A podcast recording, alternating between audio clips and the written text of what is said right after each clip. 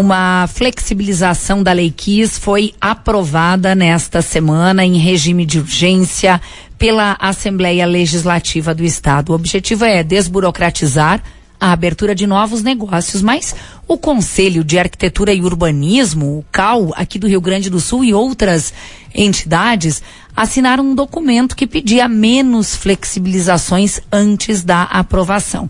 E é sobre esse assunto que a gente vai falar agora com o presidente do CAL-RS, Tiago Rousman da Silva. Boa tarde, Tiago. Bem-vindo ao Café Expresso. Boa tarde, uma boa tarde né, a todos vocês aí em Passo Fundo e região. Um prazer né, poder conversar com vocês e levar esse posicionamento importante né, dos arquitetos a respeito desse tema aí tão delicado. Com toda a certeza. Eu queria começar te pedindo, objetivamente, o que, que mudou na Lei Kiss com essa flexibilização aprovada nessa semana. Bom, nós temos, né, vamos completar agora em 10 anos, né, infelizmente, agora em janeiro, né, vamos completar 10 anos eh, da tragédia da Boate Kiss. Né, tragédia essa que levou a vida aí, né, de duas centenas, né, mais de duas centenas aí de jovens que foram né, para um lugar se divertir, né, é, mais de 600 feridos, né, entre comunidades, familiares e amigos que foram né, devastados aí por esse episódio.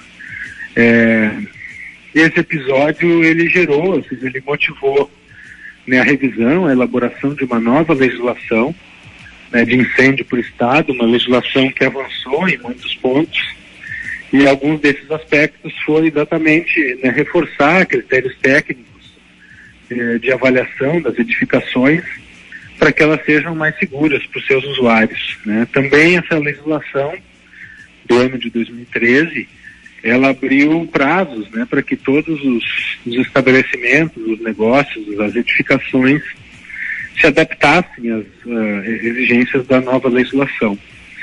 Né, o que a gente tem percebido né, nesses anos é sistematicamente uma, um adiamento desses prazos, ou seja, os prazos né, é, é são, são é, é, de maneira recorrente eles são renovados e não são atendidos.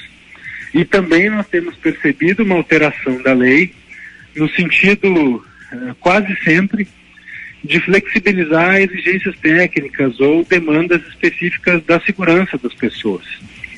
Então, nessa ocasião agora, que foi aprovado na Assembleia nessa semana, o que nós temos é a adoção de um critério que nos parece é, que é muito, muito pouco concreto, né, da gravidade, né, da, da necessidade né, de prevenção, que é o critério da metragem, ou seja, o que foi aprovado agora é que qualquer estabelecimento até 200 metros, eu estou simplificando, né? Perfeito. Até 200 metros quadrados não seria necessário né, essa, essa aprovação, essa, esse requerimento junto aos bombeiros. Então, isso, ou seja, mais uma, uh, mais uma ação no sentido de facilitar essas aprovações em detrimento da segurança das pessoas.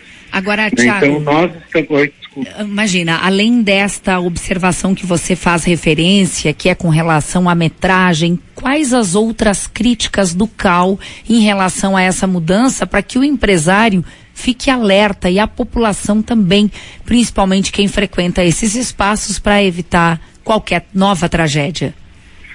É, o que nós percebemos são basicamente dois argumentos. Né? Um argumento é o argumento de agilizar o licenciamento, né? como se a lei, né, ao exigir é, critérios de segurança para as edificações, estivesse atrasando ou impedindo né, o desenvolvimento econômico, a abertura de novos negócios, a instalação né, de novas atividades.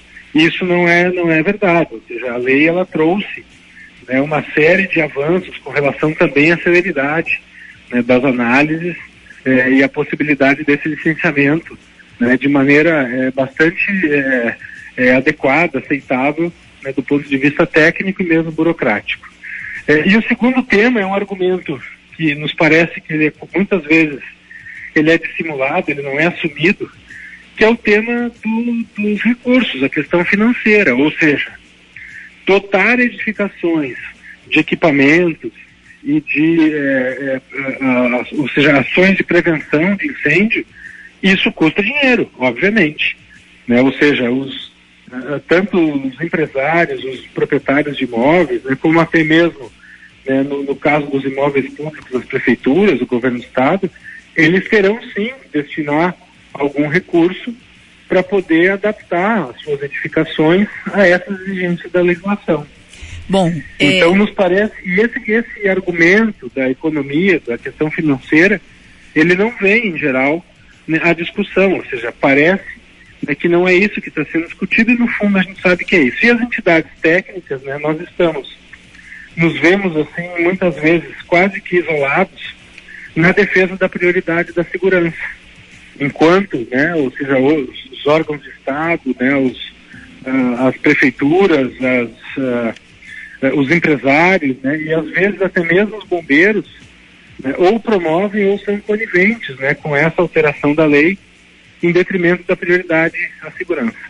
Tiago, para a gente fechar aqui a nossa conversa, eu queria te pedir, como arquiteto e também como presidente do, do CAL, quais os aspectos que os empresários precisam ficar atentos quando forem construir ou eh, quando desejam, é claro, manter um local de trabalho seguro. Rapidamente, assim, de forma genérica, o que, que é importante dizer? Eu acho que é, é a assessoria contratar um profissional arquiteto e urbanista, né, um profissional engenheiro civil, um profissional que tenha competência e atribuição para atuar nessa área. Esse profissional vai ter condições de orientar claramente né, esse empresário, esse proprietário de imóveis, de, qual, de quais são as condições de atendimento da lei para que esse edifício, essa atividade, dê segurança para os seus usuários. Então é fundamental né, que nós tenhamos profissionais com atribuição e que possam fazer a orientação correta né, para evitar improvisos, né, para evitar né, o, o desrespeito da legislação. Olha, muito obrigada pelas informações. É um prazer para a gente conversar contigo, Tiago, e bom trabalho aí à frente do CAL. Tá bom, nós agradecemos, a gente também fica muito satisfeito com esse interesse, essa atenção, e ficamos à disposição aí para aprofundar esse tema, né, se for aí do interesse de vocês e dos uh, ouvintes aí de Passo Fundo e de toda a região. Claro, queremos manter a nossa audiência sempre muito bem informada. Obrigada, viu, Tiago, mais uma vez. O Café Expresso acaba de ouvir o presidente do CAU-RS, Tiago Rosman da Silva, trazendo aí a visão, então, do Conselho com relação à flexibilização da lei KIS aprovada em regime de urgência nesta semana aqui no Estado.